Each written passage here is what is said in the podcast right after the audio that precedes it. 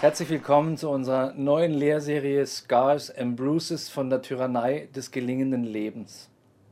In dieser Serie möchte ich die Menschen ansprechen, deren Leben als Christ nicht so gelingt, wie man sich das landläufig vorstellt oder wünscht oder wie es sogar verkündigt wird. Das Evangelium ist die frohmachende Botschaft. Manchmal kann man in unseren Tagen jedoch den Eindruck gewinnen, dass es zu einer frohmachenden Botschaft für die Erfolgreichen gemacht wurde. Eine Botschaft, die ein gelingendes, wunderbares Leben in Gesundheit und Wohlstand verheißt. Was aber ist mit all den gebrochenen Menschen? Bei denen ihre Kindheit ein Trauma, seelische oder körperliche Krankheit, finanzieller Ruin, zerbrochene Beziehungen oder ähnliches tiefe Spuren hinterlassen haben, die auch trotz viel Gebet und Glauben nicht verschwinden. Welchen Platz haben sie in unserem Denken und welchen in unseren Gemeinschaften und Kirchen? Funktioniert das Evangelium bei ihnen nicht oder machen sie vielleicht irgendetwas falsch? Ihnen will ich mich in dieser Lehrserie zuwenden, aber auch alle diejenigen einladen, zuzuhören, die glauben zu wissen, wie das Evangelium funktioniert. Oder die vielleicht Berührungsängste mit denen haben, die es einfach nicht zu schaffen scheinen, erfolgreiche Christen zu sein. In die drei Teile dieser Serie werde ich O-Töne von Menschen einflechten, die ich gebrochene Helden nennen möchte. Die Bibel selbst ist eine Sammlung von Geschichten gebrochener Helden. Ich möchte euch ein paar zerbrochene Helden vorstellen, zuerst aus der Bibel, dann aus meinem Bekanntenkreis. Die Bibel ist voller Zweifler, Versager, Angsthasen, schwer gebeutelter Menschen, Zielverfehler Fehler und Plan-Nicht-Erfüller. Man denke beispielsweise an den Betrüger Jakob, den Totschläger Mose, den Ehebrecher und Mörder David oder an den in Extremsituationen unbeständigen Petrus. Man denke an Adam, den Schuldzuweiser, Noah, den Trinker, Abraham, der seine Frau als seine Schwester ausgab, Aaron, den Götzendiener, Samson, den Selbstmörder, Saul, den Gebotbrecher, Jona, der wegläuft, Elia, der in eine Depression verfällt, Gideon, der Angsthase, Rahab, die Hure, bis hin zu den Jüngern, die im entscheidenden Moment einschliefen, miteinander stritten, sich wichtig machten. Man denke natürlich an Thomas. Er wird als Sinnbild des Zweiflers dargestellt. Jemand, der nicht glauben kann, wird ein ungläubiger Thomas genannt. An seinem Beispiel wird aber deutlich, dass unser Leben nicht geradlinig verläuft, unser Versagen aber oft schwerer zu wiegen scheint oder bewertet wird als die anderen Phasen unseres Lebens. Thomas war nicht nur ein Zweifler. Thomas ist einer meiner Glaubenshelden. Ich will erklären, warum. Er ist einer der gebrochenen Helden, bei dem es den Zerbruch gab, aber der auch ganz klar ein Leben der Hingabe geführt hat. Als Jesus nach Judäa gehen wollte, um dort Lazarus von den Toten aufzuerwecken, sagten die Jünger zu ihm, Rabbi, eben suchten dich die Juden zu steinigen und jetzt gehst du wieder dorthin? Lesen wir in Johannes 11, Vers 8. Die Jünger waren sich der Gefahr bewusst, Thomas aber, er reagierte auf eine ganz besondere Art und Weise, als er sagte, lasst auch uns gehen dass wir mit ihm sterben. Johannes 11, Vers 16. Alle waren sich der Gefahr bewusst. Der, der später das Synonym für den Zweifler hergibt, Thomas, der ungläubige Thomas, hatte Phasen in seiner Nachfolge, wo ihm sehr klar war, sein Glaube könnte ihn alles kosten und er war bereit dazu. Lasst auch uns gehen, dass wir mit ihm sterben. Heute gibt es in Indien etwa sieben Millionen Christen, die Thomas-Christen genannt werden. Sie berufen sich darauf, dass ihre Wurzeln in der Mission des Apostels Thomas liegen, der nach Indien gelangt sein soll. Man weiß das nicht mit Sicherheit, aber wenn es stimmen würde, dann gibt es Millionen von Menschen, die an Jesus heute glauben, weil es diesen Zweifler, diesen gebrochenen Mann gegeben hat, der schlussendlich erkannt hat, ein für allemal, du bist mein Gott, als er Jesus leibhaftig auferstanden gesehen hat. Manche gebrochene Helden sind imstande, Unglaubliches zu leisten. Manche meiner Glaubenshelden würden durch das Raster derer fallen, die sagen, du bist nur dann ein richtiger Christ, wenn du wohlhabend, gut aussehend, ohne Probleme und Krankheit, finanziell gut gestellt und so weiter bist. Das sind meine Helden nicht unbedingt. Es sind Menschen, die glauben gegen jede Wahrscheinlichkeit aus ihrer Situation herauszukommen. Die glauben trotz. Es sind trotzige Gläubige. Und sie imponieren mir, auch wenn sie selber von sich sagen würden, ich bin doch kein Glaubensheld. Ich hinke allen anderen hinterher. Aber weißt du was? Genau für diese Frauen und Männer ist Jesus gekommen. Genau diese Männer und Frauen sammelt er um sich und verändert die Welt mit ihnen. Gebrochene Helden sind geborgen bei Jesus Christus und er hat einen Lebensweg für sie, der gekennzeichnet ist von seiner Nähe, wie wir später noch feststellen werden. Wir haben angefangen, ein falsches Prinzip zu glauben. Wir haben uns einer Tyrannei unterworfen, die uns vorgaukelt, dass wir ein einfaches Leben ohne Leid führen könnten. Der postmoderne Christ, speziell in der Szene, aus der ich komme und zu der ich gerne gehöre, die Szene, die mit Gottes täglichem Eingreifen, seinem Sprechen und seiner Gegenwart im Alltag rechnet, wir glauben gerne daran, dass Jesus gekommen ist, um alles gut zu machen. Und ich glaube das auch, mit dem Unterschied, dass ich der Überzeugung bin und beobachte, dass dieses alles Gut erst im Himmel erreicht werden kann. Was wir hier erleben auf der Erde, sind Gottes souveräne Eingriffe in unser Leben, aber die Fülle werden wir, wie ich später erläutern werde, erst im Himmel erleben können. Du, wenn du schon ein paar Tage alt bist, weißt wie ich, dass Leid zum Leben dazugehört. Wir haben ein unbiblisches Prinzip erschaffen, welches Leid erschafft, zusätzlich Leid verursacht, anstatt es zu lindern. Ich nenne es die Tyrannei des gelingenden Lebens. Komm zu Jesus und alles wird gut, sagen wir, und merken nach einer Weile, dass das nicht die Realität ist. Vieles wird gut, die Hauptsache wird gut, nämlich unsere Zukunft. Und dennoch leben wir weiter in einer gefallenen Welt, in der so vieles nicht gut ist. Für die Menschen in früheren Jahrhunderten war es gar kein Problem, Leid in ihr Leben zu integrieren, in ihrem Glauben einen Platz für Leid zu finden. Noch weiter zurück, während die Menschen früher an das Schicksal glaubten, die Dinge geschehen eben, wie sie vorgezeichnet sind, denken wir heute auch als Christen, dass wir selbst unser Glück in, die, in der Hand haben, dass wir nur richtig glauben, nur richtig beten, nur richtig sprechen und nur uns richtig verhalten müssten, um erfolgreich im Sinne von leidlos zu sein. Wir unterwerfen uns dieser Tyrannei, anstatt die Gegenwart Gottes zu genießen, auch im Leid. Wir stehen unter dem Zwang, unser Leben selbst bewältigen zu wollen. Man kann es, wie ich es gesagt habe, eine Tyrannei nennen. Das Prinzip, du musst nur alles richtig machen, nur richtig glauben, dann wird alles gut, kommt sehr schnell an seine Grenzen. Niemand in einer gefallenen Welt ist vollkommen vor Leid geschützt. Auch wir Christen nicht. Wir haben uns in den letzten Jahrzehnten ein Evangelium gezimmert, das dem Leiden den Kampf angesagt hat.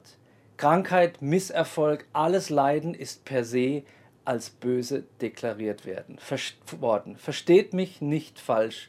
Ich bete viel für kranke Menschen. Jeden Tag bete ich für kranke Menschen. Ich rechne mit dem Eingreifen Gottes.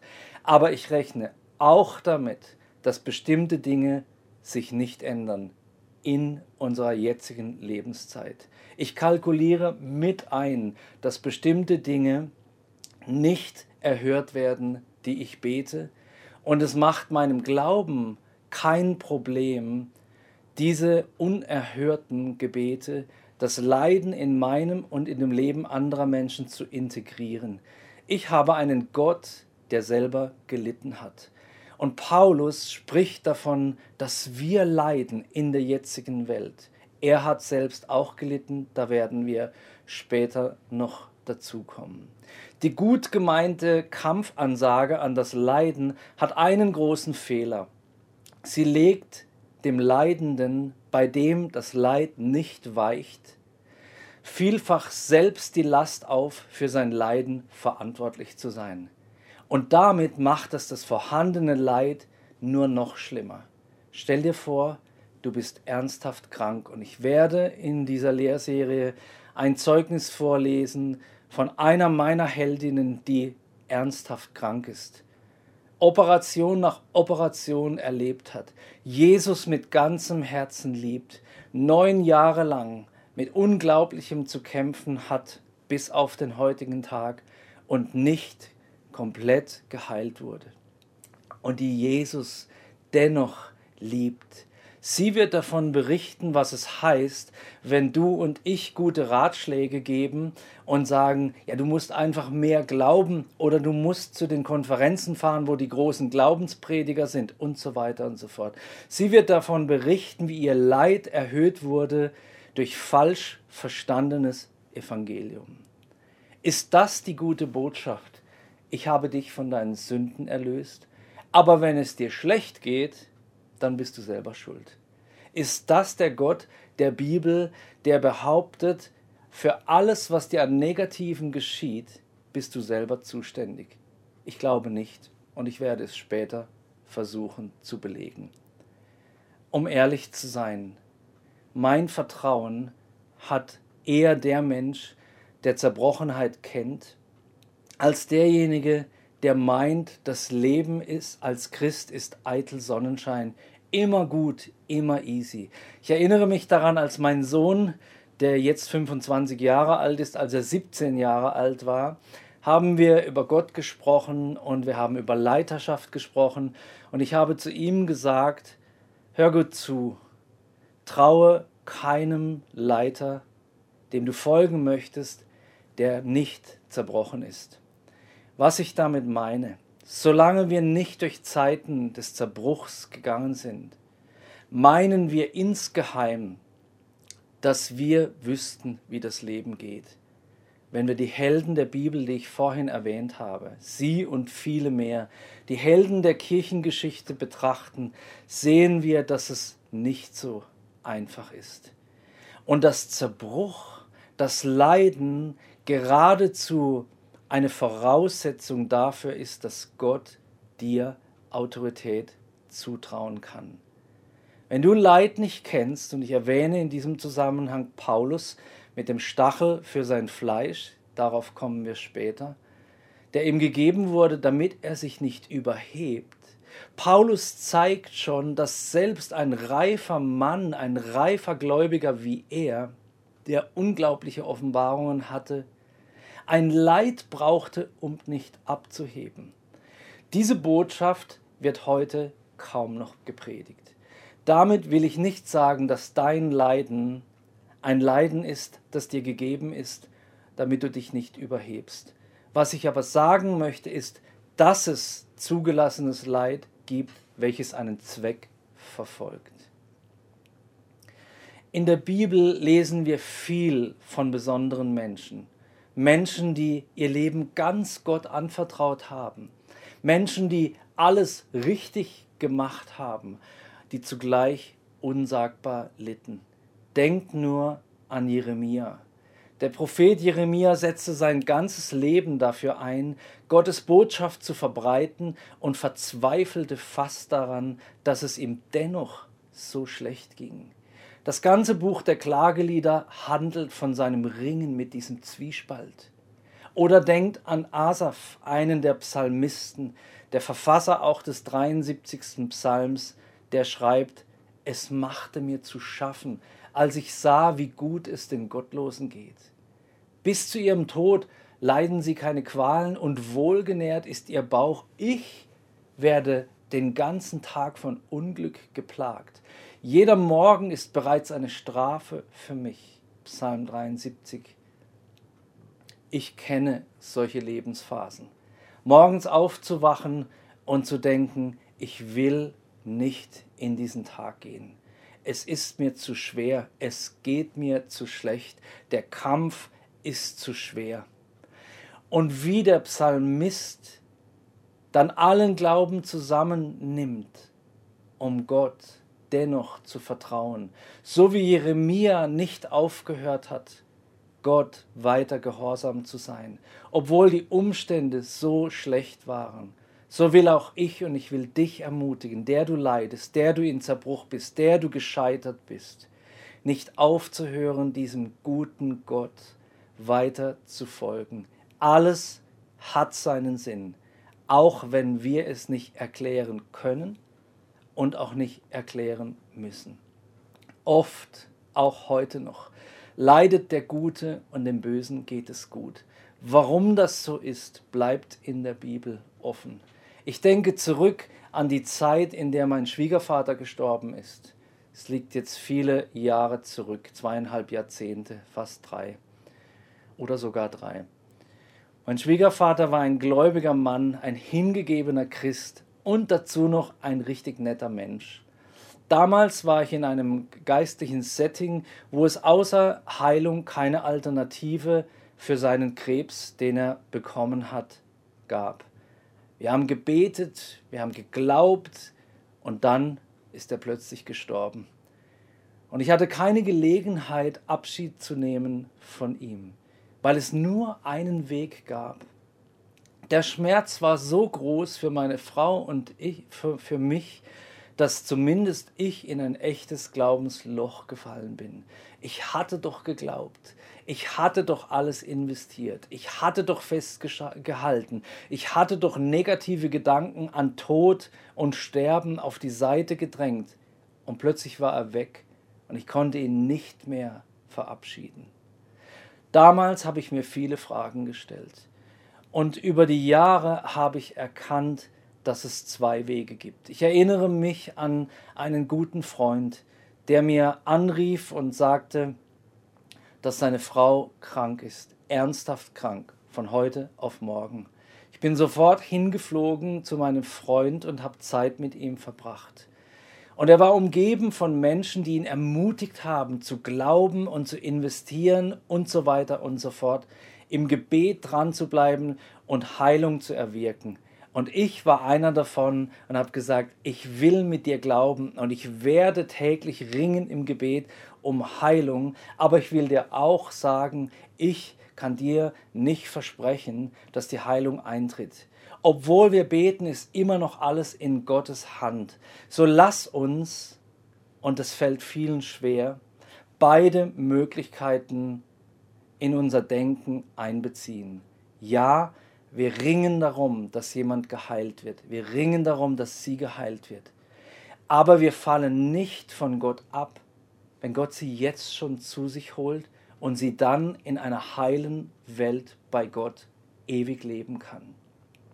Tatsächlich ist sie gestorben. Und ich war im Nachhinein froh, dass ich meinen Freund ein Stück begleiten konnte auf diesem Weg und ein bisschen eine Ausgewogenheit, das haben vielleicht andere auch eingebracht, einbringen durfte in seine Situation. Abschied zu nehmen ist so wichtig. Du und ich werden, wenn Jesus nicht vorher wiederkommt, sterben. Und wir werden vermutlich nicht einfach umfallen und tot sein, sondern vielleicht müssen wir durch großes Leid gehen, dass die Tür zur Herrlichkeit sein wird. Das Neue Testament sagt, das Leiden in der jetzigen Welt, obwohl es für dich und für mich so schwierig ist, steht nicht im, wie soll ich sagen, Gleichgewicht mit der Herrlichkeit die auf uns wartet. Das ist keine Vertröstung auf den Himmel, sondern die Realität. Die Bibel verschweigt das Leiden niemals. Sie zeigt, dass es ein integraler Bestandteil auch des Lebens derer, die gerecht genannt werden. Im Psalm 34, Vers 20 steht, der Gerechte muss viel leiden, aber aus alledem hilft ihm der Herr. Wir interpretieren diese Bibelstelle dann gerne so, alles macht der Herr gut. In meinem Falle, in meinem Leiden, in meinen tiefen Krisen, die existenziell waren, hat der Herr mir geholfen. Er hat mir aus der Krise herausgeholfen, aber manchmal ändern sich die Dinge körperlich, seelisch oder andere Umgebungsvariablen nicht und trotzdem führt der Herr uns heraus. Er stellt uns in seine Gegenwart über das Problem. Und das ist mindestens genauso gut wie geheilt zu werden. Nähe von Gott ist wichtiger als Veränderung der Situation. Darauf komme ich später. Gott hilft dem Leidenden, aber oft auch nicht sofort. Heilung ist ein Beispiel, wie ich genannt habe. Wir sehnen uns danach, erleben es auch, aber es gibt viele unter uns, für die das Leiden erst ein Ende nimmt, wenn sie bei Gott sein werden. Vielleicht ist dein Leiden noch nicht zu Ende, aber Gott hat festgelegt, dass es ein Ende geben wird. Daran halte ich mich in meinem Leiden fest. Diese Aussage können wir nicht ignorieren. Weder diejenigen, die kein Verständnis dafür haben, dass jemand nicht geheilt wird oder für deren Glauben es ein Problem ist, wenn jemand nicht geheilt wird, noch diejenigen, die in der Situation stecken, leidend zu sein. Offenbarung 21, Vers 4 wäre nicht in der Bibel, wenn es sich so verhalten würde, dass wir alles jetzt haben könnten. Dort heißt es, und er wird jede Träne von ihren Augen abwischen, und der Tod wird nicht mehr sein, noch Trauer, noch Geschrei, noch Schmerz wird mehr sein, denn das Erste ist vergangen. Dieser Tag wird kommen, wenn wir bei Jesus sein werden.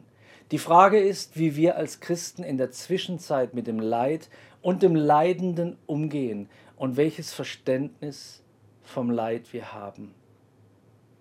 Ich möchte zu einer Frage kommen, die ich dir ehrlich stellen möchte. Wie gehst du mit denjenigen um, die an Jesus glauben und dennoch leiden?